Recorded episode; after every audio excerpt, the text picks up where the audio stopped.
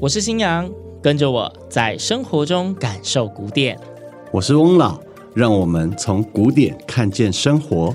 听闻乐声响，古典生活乐。从捷运到我们这一家，从肖邦到爱尔加，让我们跟着音乐乐一下。本系列节目获教育部终身学习经费补助，欢迎收听。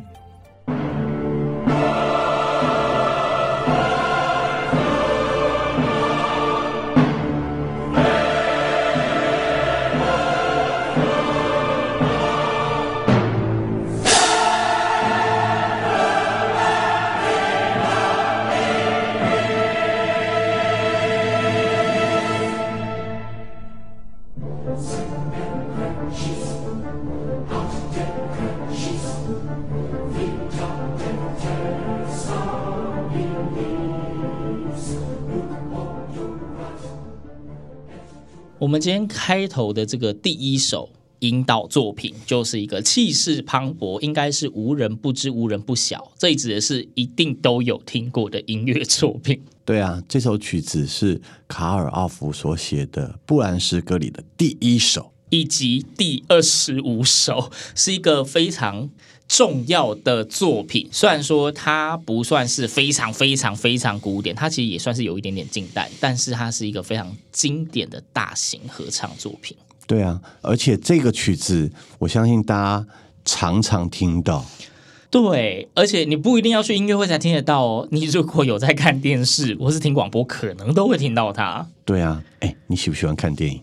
我喜欢看电影，应该说大部分的人应该都不排斥看电影吧。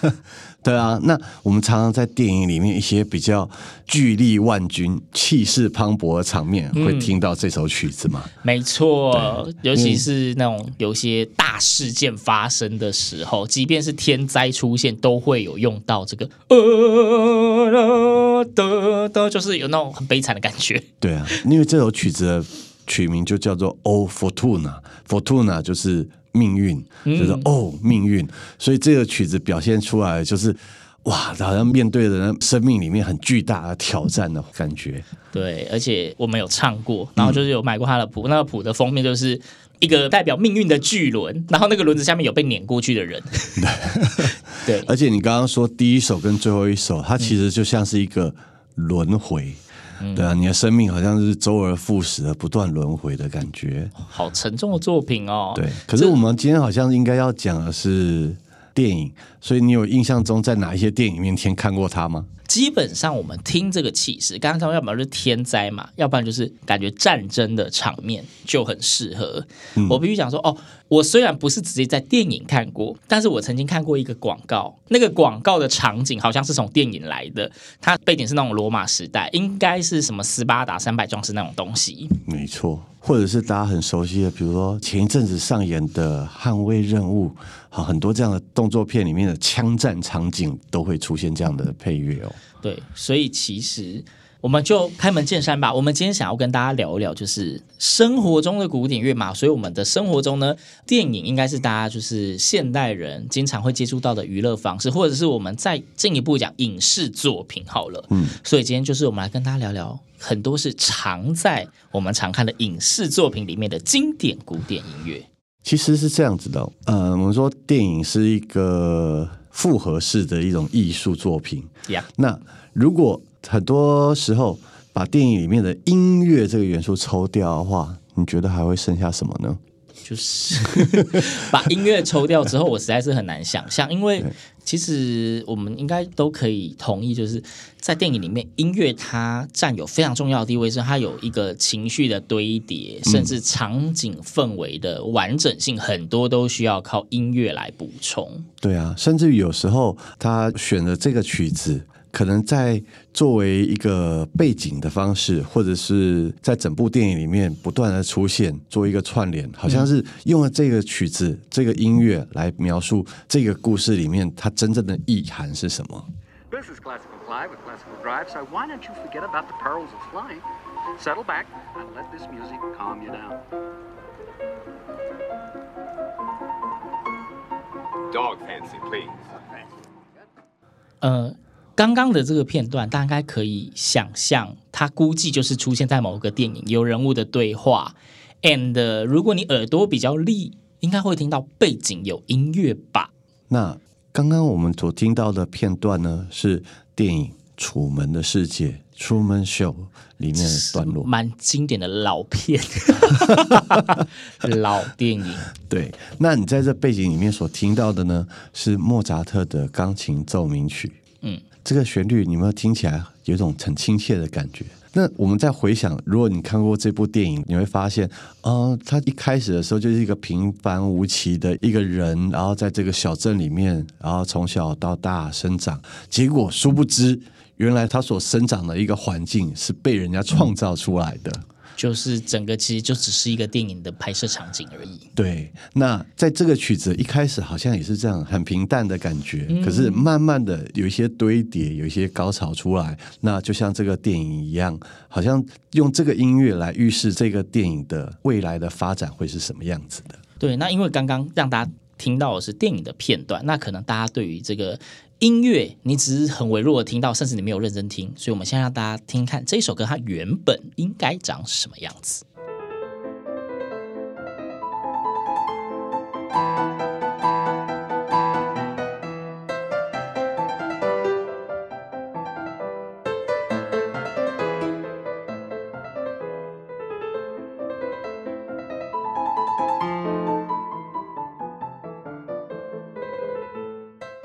好，所以刚帮大家节选的这个就是出自呃莫扎特的 A 大调第十一号钢琴奏鸣曲作品编号 K 三三一里面的片段啦，就是可以找到刚刚电影片段里面的那个背景。然后还有刚刚翁老所提到的那个音乐的堆叠，然后情绪的转变，那这真的是一部非常经典的电影。虽然它是老片，但是现在看还是很好看，推荐大家去把它找出来回味一下。嗯，就我们现在变电影节目，我们这一集就是要讲影视作品里面的、啊，我们推荐好音乐，好音乐也会出现在好电影里面。所以有些如果你可能没有看过的，就很推荐可以去试试看。那既然说到老片的话。那接下来这首曲子，你曾经在哪一部电影里面看到呢？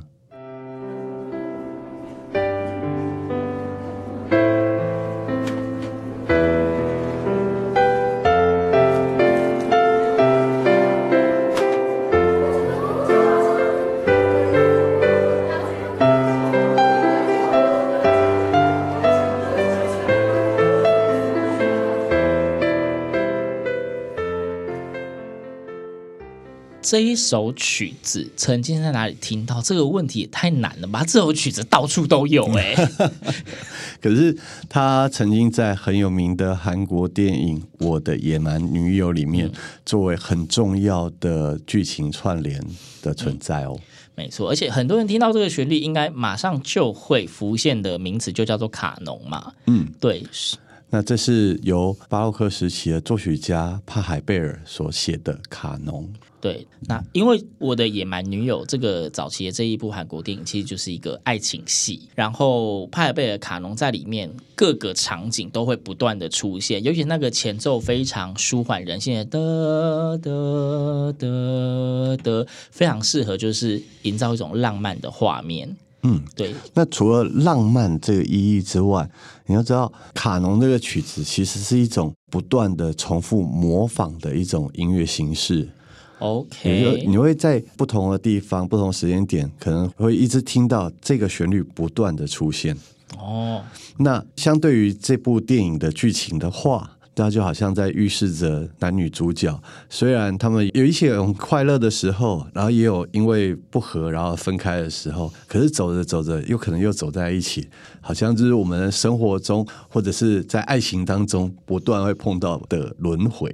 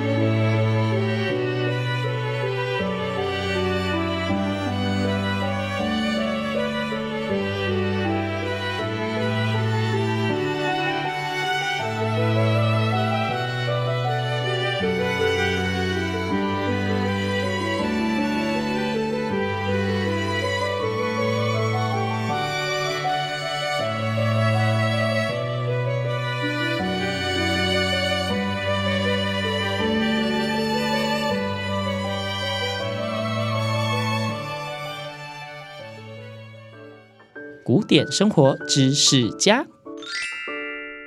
所谓卡农是一种音乐的谱曲的方式，它是一种模仿式的音乐，所有的声部从同一个声部开始，但是它从不同的音高、不同的声部，然后依照着一定的间隔加进来，然后形成一种此起彼落、连绵不断的效果。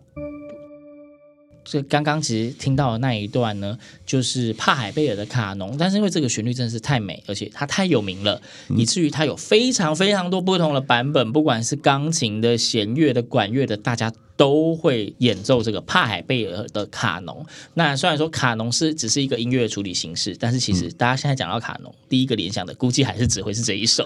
可是其实，在我的印象当中，在那部电影之前，其实很多人不知道。必须讲，就是好的作品就可以把一首歌唱得很红，就像现在很多流行乐也是可能经过一些歌唱比赛、选秀节目之后，突然又再红起来的也有。对啊，那其实帕海贝尔距离我们现在大概有三百年的时间。嗯，对，那这样的曲子其实早就存在了的，但但是因为出现在电影里面，可能赋予它不同的意义跟生命。那对于听的人或者是看电影的人来说，他又有不一样的感受，而可能会更加的深刻呢。其实讲到就是，我真的觉得，其实电影应该说影视作品，他们本身就是有一种非常厉害的地方，是除了可以让大家身临其境之外。如刚翁老所说的，其实非常多，可能早就已经存在我们生活中的音乐，你可能本来不熟悉，但是可能会因为一部很有名的电影或一部很好的呃剧情的安排，让你开始哎，这首歌好像很不错，很好听哎，它到底是什么曲子？然后后来发现原来这是一首古典乐，你不会觉得说它是一首新创曲。嗯，像是我们接下来听的这一首歌，它的前半段是一首歌剧里的咏叹调。而它延伸的这个剧情跟咏叹调的旋律，加上了电音的元素，而形成了一个很特别的效果。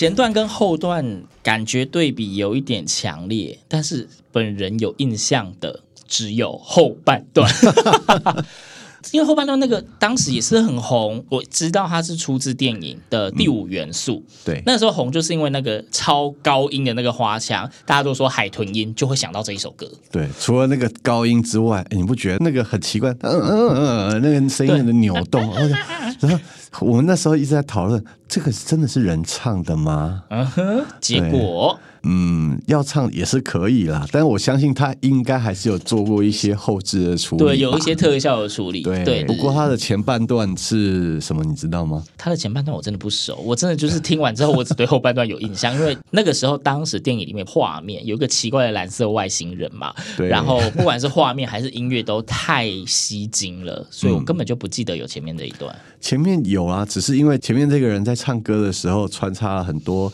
他演唱之外的剧情画面，所以你印象可能比较不深。那前面的其实是意大利作曲家 Donizetti 他所写的拉美莫的《露琪亚》里面的咏叹调。哦，所以其实它也是一个真实存在，且算是一个经典的歌剧作品。没错。那这个等于说像是一个古典作品里面的音乐跟现代的音乐，然后做一个串联或者是改编，然后在电影里面产生了一个很特别而且让人家印象深刻效果的曲子。没错，的确会让人家印象深刻。虽然说我最后的重点都摆在后面的那一段花腔，对，但是的确啊，这个音乐它是可以帮助电影的剧情推进，非常的重要。但是呃，我印象中好像有听人家说过，其实电影里面呢，有的时候要让人家印象深刻。反而是在很奇怪的场景，就是那很对比式的，就是例如说，在一个很震惊的场景，然后出现很搞笑的音乐，那一种就是也会让人家觉得印象深刻，就是整个画面的不和谐感。对啊，那你提到这个时候，我就会想到很有名的日本电影《罗马浴场》。漫画改编真人版电影，阿布宽主演。对啊，你就看他阿布宽那种很严肃、很性格的那个脸，然后可是突然出现了那个很夸张的表情。因为这个电影它就是在讲一个罗马帝国时期的浴场的设计师，嗯，然后。穿越到了现代的日本，没错，对，然后发现日本的温泉、日本的澡堂、澡堂的设计，对，澡堂的设计，然后在里面，然后怎么啊？原来这个可以这样的，然后他又把这些想法又带回去罗马去使用，这样，然后可是因为就是现代与古代的价值观或者是那么想法上面的冲突，有很多很好笑的地方。像接下来这首曲子，在很多电影里面都会出现作为配乐。那通常都是一些比较惊悚的，或者是比较紧张的，或者是比较冲突性的场面。可是呢，这个曲子在罗马浴场里面会是一个很有趣的存在哦。哦。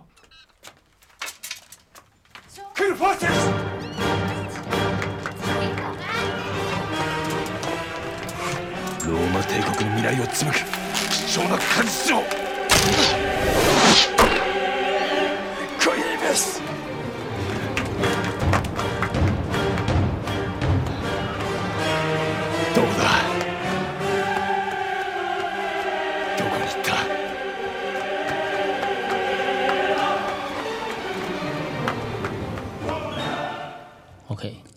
大家刚听到的一样是电影的片段，我们直接截取了是《罗马浴场》里面的，真的是一小片段，所以你听到的那个很有磁性的声音，就是阿布宽的声音啦。嗯，对啊，啊，没有，我们的重点是音乐，好，我们重点要听音乐。好，可是你知道这个时候他在干嘛吗？他在干嘛吗？嗯、呃，这个时候感觉在追逐些什么？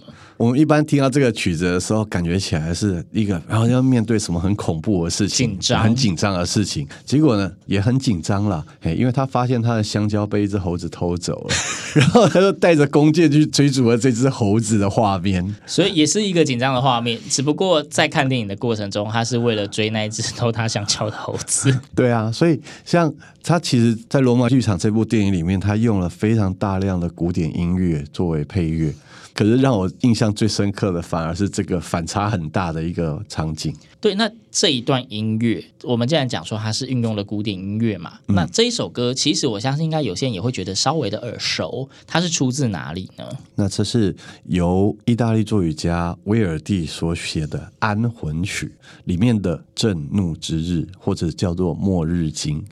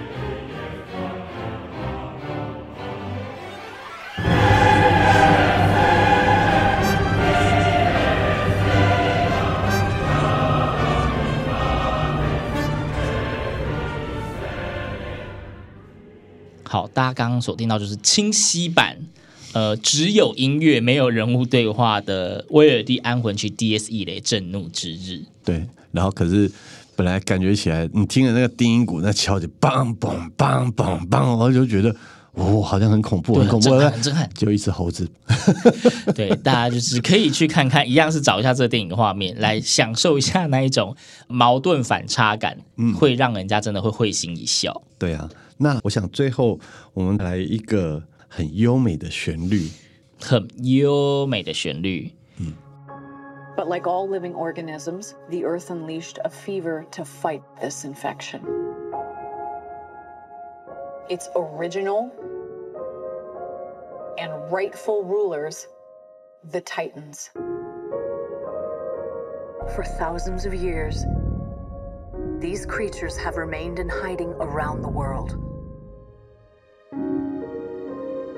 And unless all the Titans are found, our planet will perish, and so will we. They are the only guarantee that life will carry on.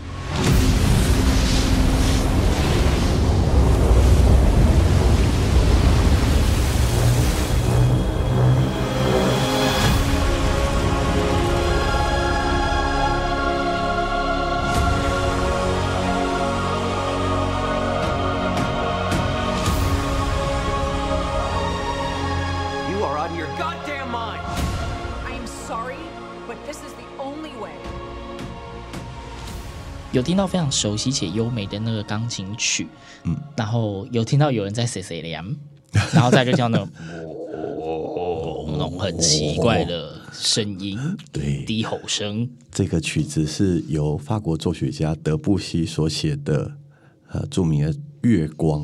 很有名的歌曲，我相信应该也是一样，很多人在不同的场合会有机会听到它，甚至在有一些电视剧、电影场也都会有。对，不过我们刚刚所听到的片段，则是电影《哥吉拉》里面的声响了。